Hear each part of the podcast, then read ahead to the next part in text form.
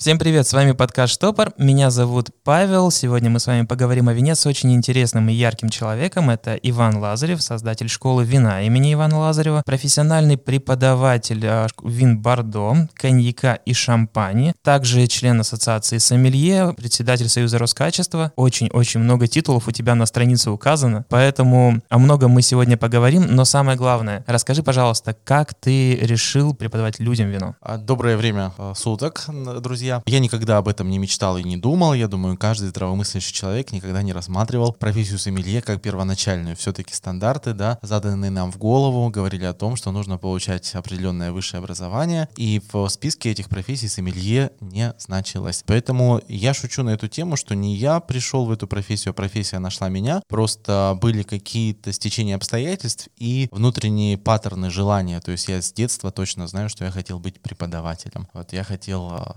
учителем в школе. Родители смеялись над этим и правильно делали, потому что, конечно, этой профессии не прокормишь себя и семью. Поэтому я получил два высших образования по стандарту, юридическое, экономическое, то, что было тогда в фаворе, и искал в этих профессиях себя, обнаружил, что мне безумно не хватает общения с людьми, мне не хватает э, свежей информации, мне дико не хватает путешествий, поездок, и вот как-то в мою жизнь 13 лет назад пришло вино, меня пригласили на дегустацию. Дегустацию вел ну тогда я слово сомелье не знал, ведущий, который дал возможность попробовать вино и поразмыслить на тему того, что вы чувствуете. Вот и с этого момента, когда ты вдруг задаешься вопросом, а что я действительно чувствую, когда я пью вино, просто вкусно или невкусно мне, а почему? Вот эти вопросы, они привели меня к желанию узнать о вине чуть больше. А потом, как в анекдоте, да, то есть вино опаснее водки, потому что вино приводит сначала к изучению иностранных языков, а потом к переезду к Средиземному морю. Примерно так же и сработало в этой истории. И вот мы путешествовали до этой всей истории с ковид достаточно активно по виноградникам. И э, надеюсь, как только откроют границы, мы снова продолжим это. А что для тебя вино в первую очередь? Просто мы тут общались с людьми, которые говорили, что вино в первую очередь это вкус. Есть люди, которые очарованы процессом создания вина. Есть люди, которым нравится история. И для тебя-то что вино? Для меня вино — это история. Для меня вино — это не напиток однозначно. Потому что а, поначалу было интересно рассматривать его с точки точки зрения цвета, аромата, вкуса и так далее, но это очень быстро надоело. Вот для меня вино это стало такой ключ к познанию мира в целом, потому что в нем сосредоточена и история, и культура, и психология, и физиология, и, и путешествия, и много-много что еще. Поэтому через вино я начал узнавать очень много об этом мире. Поэтому, когда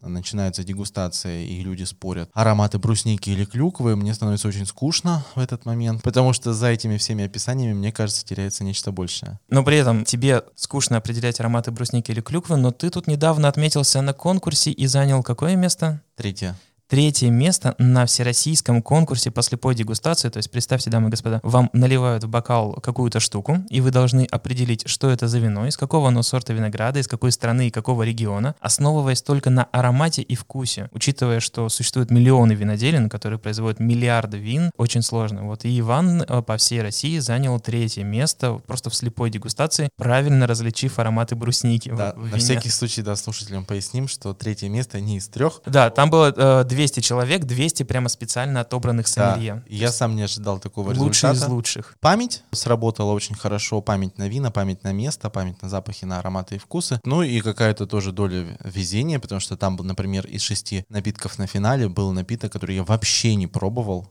но я его угадал. Винная да, интуиция? Дар, да, дар предвидения или интуиция. Это был напиток, о котором я рассказывал много раз на школе, но его завезли недавно в Россию, поэтому я еще даже не успел его попробовать. Но вот по описанию тому, который я видел в интернете, вот сделал предположение, оно оказалось верным. Вернемся к школе. Кто в основном приходит к тебе учиться? Это люди, которые хотят прям стать сомелье. Это люди, которые хотят знания вине. Или наоборот, это прям какая-нибудь компания, которая говорит, вот мы открываем тут итальянский ресторанчик, нас, нам нужно, чтобы все наши 50 официантов знали все про итальянское вино.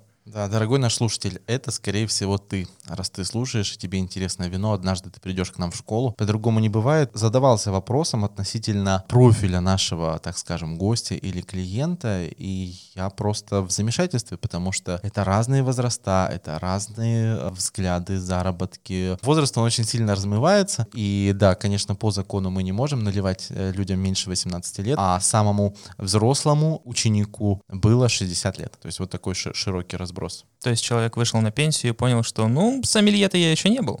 Да, у него была одна а, печалька. Вот по завершению курса он говорил, что жалко, что я сделал это поздно, потому что вы рассказываете о Франции, Италии, Испании. Я везде был, но я не знаю, что я там пил. И такое ощущение, что я просто там не был и пил что-то не то, и ел что-то не так. Поэтому, конечно, все нужно делать вовремя. И если вы увлечены поездками, если вы увлечены саморазвитием, то вино может стать одним из таких сфер приложения ваших интересов. У тебя открылся, я просто обратил внимание на приставку к названию школы вина Ивана Лазарева, Международная школа вина Ивана Лазарева. Да. Ты частенько ездишь проводить свои мероприятия в Казахстан. Да, три года, как мы проводим обучение и в Республике Казахстан. Ну и я готов ответить на твой вопрос, я думаю, да, он? Э, ну да, у меня вопрос очень простой. Есть ли какая-то разница в восприятии? Ну, в смысле, тебе одинаково обучать, ты по одним и тем же материалам обучаешь, или есть какая-то принципиальная разница? Любое обучение, оно не похоже друг на друга, поэтому я вот не, не люблю заготавливать речи для проведения мероприятий, потому что всегда отталкиваешься от тех людей, кто пришел послушать, от их интересов, от их вопросов, и поэтому э, любая аудитория, вне зависимости российской или Казахстана, даже в самой России, она отличается друг от друга. Но в целом, что стоит сказать, винная культура в Казахстане, она претерпевает возрождение такое, ну я бы сказал, прямо вот восхождение. У меня такое ощущение всегда, когда я приезжаю в Казахстан, очень радостное, очень позитивное, как будто я в начале своего винного пути, это подобно как, ну, в России, это вот э, середина двухтысячных, когда есть деньги, есть желание их с умом потратить, есть огромный ассортимент еще неопробованных вин, неопробованных регионов, и вот ты такой, как э, евангелист, шутят надо мной, от слова Иван, значит, рассказываю об, об этих вещах. Напомни, когда открылась школа? Вообще в 2011 году мы У провели. тебя вот нет ощущения, что, ну, не знаю, как во всем мире, но в России сейчас не то чтобы бум на вино, но оно очень-очень сильно развивается. Потому что я почти уверен, что в 2011 году, когда ты начинал, то там, не знаю, какая-нибудь лекция по российскому вину звучала как, ну вот есть пара виноделин. По России, да, по России, конечно, много изменилось а сейчас, в да, российском виноделии. Очень много микровиноделин, есть из чего повыбирать. Ты сам сказал, есть эм, вещи, которые не поставлялись в Россию, а сейчас стали поставляться. Опять же, страны там новые параллели, которые раньше не были известны. Есть ощущение, что не то чтобы винная культура стала сложнее. Да, потому что она стала многоплановой. И такой парадокс я намечаю, замечаю, так как уже ну, 13 лет занимаюсь вином, что у нас два разнонаправленных вектора. С одной стороны, вектор интереса к вину и действительно безумный рост популярности вина как напитка и там винных курсов и все, что с вином связано. Этот интерес проявляется являются очень узкой группы лиц. У большего числа жителей нашей страны абсолютно до вина нет никакого дела. Они готовы пить какие-то странные напитки. И, конечно, это связано во многом с экономикой нашей страны, потому что вино это не продукт первой необходимости. Вино пьют там, где у людей в первую очередь есть деньги, есть вера в будущее. Поэтому да, эти два вектора, они как-то уживаются вместе. И радует меня то, что в принципе, да, школа, она ориентирована на людей так или иначе с достатком средним и выше среднего, а вот в этой категории людей как раз рост, безумный рост популярности этого напитка, и вино сегодня становится своего рода таким дресс-кодом успешного человека, человека адекватного, человека своего времени, герой своего времени. Вот поэтому, конечно, разбираться в вине стало модным не только с точки зрения профессиональной принадлежности, а раньше это было так, что когда мы открывали школу, это были в основном сомелье, кависты, представители от ресторанов, от винотек. И тогда, нужно сказать, винотек было больше, вина были богаче, деревья были зеленее, выбор был больше, а мне казалось, что все будет вообще просто в шоколаде. Вот. А сейчас, да, сейчас в вино больше идут люди, которые интересуются им не только с точки зрения профессии, но больше, так скажем, для общего кругозора. В основном всем понятно, что есть люди, которые производят вино, есть люди, которые продают вино, и как бы на этом весь процесс и заканчивается. Но мы уже пообщались с владельцем винного бара, мы уже пообщались э, с человеком, который ведет э, блог о вине с точки зрения винного амбассадора. То есть ты такой винный посол. Во-первых, расскажи, пожалуйста, как, что винный это такое? посол звучит как рецепт. Амбассадор, хорошо. Что такое амбассадор и с чем это едят? Амбассадоры бывают разными, могут быть привязаны к бренду производителя, могут привязаны просто к региону, как, например, да, в моем случае это представитель в целом региона Шампани или в целом региона Бордо, я не имею права рекламировать какой-то конкретный бренд производителя, но зато могу проводить в целом мероприятия, посвященные рассказу об этом регионе и дать возможность продегустировать людям абсолютно бесплатно в рамках бюджета Евросоюза вина или крепкие напитки э, того региона, который я представляю в России. И это здорово. В любом случае сейчас э, востребованность на амбассадора не регионального амбассадора, а брендового а, очень высокая в России, потому что вот мы с тобой затронули тему того, что российское виноделие сегодня э, переживает такой расцвет, я бы сказал даже бум, а вот взрывной, то многие эти винодельни, которые пришли на рынок, они нуждаются в своих амбассадорах, в бренд-менеджерах, вот тех людях, которые бы могли профессионально, качественно представить это вино в соцсетях, представить это вино среди клиентов, проводить дегустации и так далее. Да, и мы даже думаем о том, чтобы открыть отдельное направление в рамках школы, это подготовка амбассадоров, программа у которых была бы чуть иная. Мы бы включили туда тренинги по речи, по проведению мероприятий, по проведению презентаций, по личному бренду, по развитию соцсетей, SMM и так далее. Вот то, что, в принципе, сегодня очень востребовано. А у тебя есть там какие-нибудь интересные пункты в договоре, ну типа как, не знаю, Кока-Кола и Пепси? То есть тебя не должны видеть с бутылкой Бургундии, ты должен пить в свободное время только Бордо? В, в свободной жизни я могу пить, слава богу, все что угодно, а когда я провожу мероприятие, да, есть те слова, которые я вообще не имею права говорить, есть те вещи, которые я обязан проговорить, каким бы идиотом я ни казался публике, ну типа шампанское может делаться только в провинции Шампани, каждый раз я должен пять раз за вечер про произнести. Плюсом три раза, что шампанское — это лучшие вина мира. Да, при том, что как бы я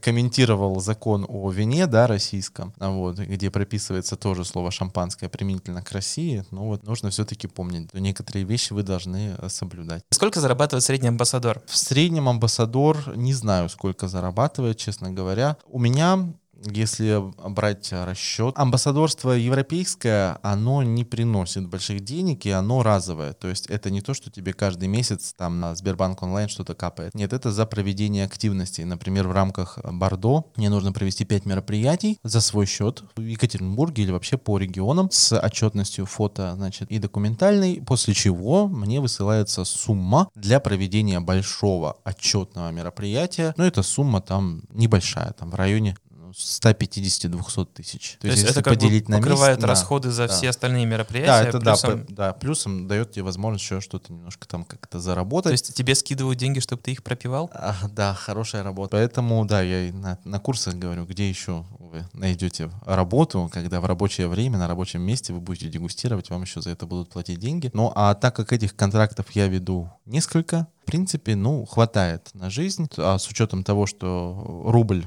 теряет свой, свой вес, евро вот на глазах, да, начинает очень активно расти. Все это замечательно. Ну, а что касается зарплата на э, российских винодельнях, бренд-амбассадоров, то она измеряется, ну, в целом где-то в районе 50-100 тысяч рублей в зависимости от ваших э, данных. И командировки ты тоже все проводишь за свой счет? Командировки, да. Но есть а таки... тебе скидывают какие-то там интересные брифы, типа, Иван, нужно поехать в Ханты-Мансийск в течение недели и рассказать про наше вино и привезти в портфеле с собой? Да, у меня есть такие а, срочные контракты, ну, срочный контракт, то есть э, там вот тебе звонят, говорят, завтра ну, нужно там-то, там-то, там-то быть. Здесь я беру сдельно. То есть здесь у меня нету месячной зарплаты, здесь другие совершенно цифры фигурируют. Еще один интересный момент. Есть такое мнение, что все сомелье мечтают сделать свое вино. Угу. Ты это уже сделал. В прошлом году или в, не в прошлом году а, вышла линейка винодела сомелье, где ты поучаствовал в создании двух вин. Это был интересный опыт, это была реально мечта, к которой ты стремился. Это было так, ну, пригласили, я сделал. Вторая версия. То есть это мечта? Нет, пригласили, я сделал. Вот правда, у меня не было никогда мечты сделать свое вино. Это может быть, может показаться странным для сомелье, но нет. У меня была мечта переехать на виноградники, жить к морю куда-нибудь, но чтобы делать вино, не, я в детстве наработался на грядках с картошкой, нет, спасибо. Я понимаю, насколько это тяжелый труд, и потом работа винодела, она очень привязана к земле. А я э, знак воздуха, я привык жить в самолете, я привык жить разными странами, разными регионами, поэтому нет, я никогда бы не мечтал сделать свое вино. Вот, ну а так вот просто совпало, что винодельня предложила коллаборацию и предложила выпустить вино имени Ивана Лазарева, как бы. Вот Иван Лазарев взялся за это вместе с Фанагорией. Это замечательная российская винодельня. И от меня, по большому счету, там мало что зависело. Я не выращивал виноград, я не покупал виноградники, не определял э, нагрузку куста и так далее. Я просто уже работал с готовым сырьем, э, соками разных сортов на этапе ферментации. Я приехал на винодельню и с энологом компании мы подходили к чану номер один, чан номер два, чан номер три. Я чувствовал себя это ребенком в песочнице, наверное, или где-то, я не знаю, на складе складе игрушек, вот тебе эта игрушка, это, это вот тут поиграй, а может быть еще вот, вот экскаватор, смотри, какой есть. И я это все пробовал и был в восторге от того, какое прекрасное еще не вино, еще сок на этапе ферментации. Мне очень хотелось донести до покупателя вот эту живость, эту первозданность напитка, чего сделать в рамках нашего законодательства невозможно, потому что у нас в России нельзя делать нефильтрованное вино, у нас нельзя делать живое вино, вот и поэтому мы искали, это даже, знаешь, такой был совместный процесс производства вина больше не с э, точки зрения виноделия, а с точки зрения юриспруденции, потому что мы обсуждали с отделом юристов завода, как сделать так живое нефильтрованное вино на диких дрожжах, э, без использования консервантов, и чтобы его можно было продавать, чтобы за это вино нефильтрованное не лишили лицензии огромное предприятие. И нужно отдать должное юристам, которые нашли лазейки в законе, как это все можно сделать. И вот на свет появилось 6 тысяч бутылок вина Ивана Лазарева, живых, нефильтрованных, белое и розовое вино. Ты вот редкий пример человека, который закончил высшее образование как юрист, и оно ему пригодилось. Да. Самым внезапным образом. И как? Получилось то, что ты запланировал? А, получилось то, что я хотел. Получилось то, что мне нравится. А, я сделал Савиньон Блан такой вызов для российского винодела. У а, россиян очень хорошо получается работать шардоне, очень интересные олиготе получаются. А вот с Савиньоном была такая вот э, проблемка. Я даже сейчас понял, почему она получается, эта проблема. И я вот попытался сделать Савиньон, который был бы приближен к европейскому стилю, до Новой Зеландии я даже и не планировал довести свой стиль, а вот сделать его в французском, э, итальянском, северо-итальянском манере, вот у меня, мне, я считаю, получилось. Вот, и, по крайней мере, те оценки, которые я получаю от э, любителей вина, от профессионального сообщества, дает мне уверенность в том, что все получилось хорошо. Ну и то, что его уже не осталось на остатках, тоже свидетельствует, наверное, о его популярности. Ну, слушай, всего 6 тысяч бутылок. Это было ну, да. 6 тысяч избранных человек, которые попробовали твое вино. Тебе-то хоть осталось? У меня дома осталось три бутылки. А то было бы как-то обидно, что ты сделал, все попробовали, все оценили, и ты потом а где? Обидно, а что? обидно. Было ли в жизни твоей такой момент, когда ты вот столкнулся с какой-то ситуацией, ну я понимаю, что это не работа на винограднике, но вот ты столкнулся с какой-то ситуацией и понял, что как-то вино по-новому открылось, тебе чего-то не хватает, э, или наоборот, э, вот еще вот это вот появилось, что тебе нужно было узнать? Было ли в твоей жизни какое-то такое откровение? Откровения, они происходят практически каждый раз, когда ты приезжаешь на винодельню, когда ты общаешься с виноделом, когда ты пробуешь вина. Ты, знаешь, что происходит? Происходит очень интересная вещь. Ты не то чтобы узнаешь что-то новое, а приходит осознание и понимание того, о чем ты, в принципе, как бы знал. Ну вот, а, вот точно, как бы ты какой-то инсайт такой происходит. Дважды два, четыре ты знал, да, а тут, ой, точно, вот два яблока, 4. А, вот оно что. Ага. То есть вот какие-то такие интересные вещи происходят, когда ты сам берешь в руки там бочки, да, берешь там дрожжи, это все смотришь, как это все происходит, участвуешь в этом. Да, происходит вот это понимание. Это очень важно. И бывает иногда происходит переосмысление э, предыдущих знаний. Я, например,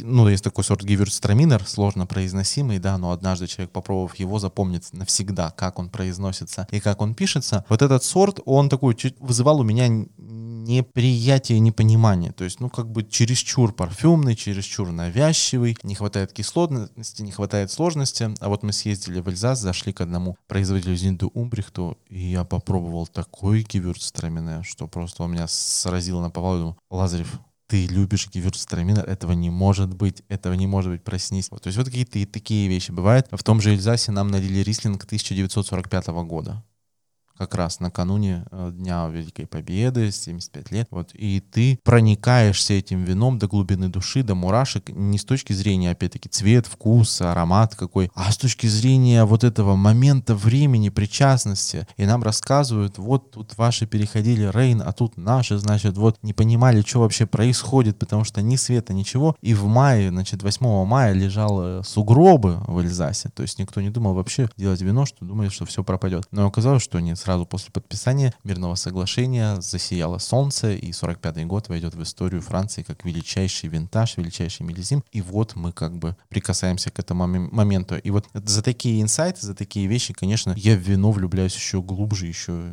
серьезнее. У меня прям буквально возникло ощущение, что я только что посетил одну из твоих лекций, посвященную, знаешь, виноделие Франции в военные годы. Да. Потому что ух, прям мурашки. Инсайты — это здорово. Ну что ж, перейдем тогда к Блицу. Давай. У меня есть три вопроса, которые я задаю про вино всем людям, которые сюда приходят.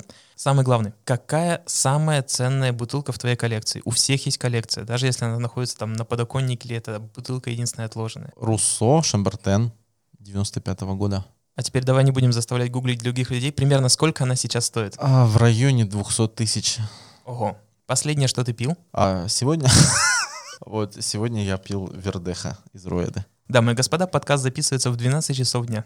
Три бутылки вина. Вот у тебя есть человек, и ты хочешь ему показать весь мир вина, ну, с твоей точки зрения, за три бутылки. Три что это бутылки. будет за вино? Да. Это будет э, шампанское, Блан де Блан. Конкретного производителя не буду называть, чтобы никого не обидеть, но это будет точно шам- шампань. Вторая бутылка это будет Грюнер Вельдинер белый. Красная это будет, ну не боюсь показаться банальным, это будет Пино Нуар. Или Сера. Или Пино Нуар. Или, или то, или другое. В любом случае это будет хорошая красная. Итак, три бутылки вина от Ивана Лазарева. Если вы хотите посмотреть на мир вина с его точки зрения, можете сходить до ближайшего магазина, посмотреть эти названия, выбрать их, попробовать и понять, как он воспринимает все-таки вино. Ну что ж, Вань, спасибо тебе за визит. Спасибо, Паш, за то, что пригласил. Спасибо, друзья, за то, что слушали. С нами был Иван Лазарев, э, создатель школы вина Ивана Лазарева, винный амбассадор, представитель хозяйств, э, профессиональный эдукейтор шампани, бордо и коньяка. А меня зовут Павел, и с вами был подкаст «Штопор». Подписывайтесь, комментируйте, если у вас есть вопросы к Ивану, задавайте, мы с удовольствием на них ответим. И увидимся в новом эпизоде. И помните, жизнь слишком коротка, чтобы пить плохое вино.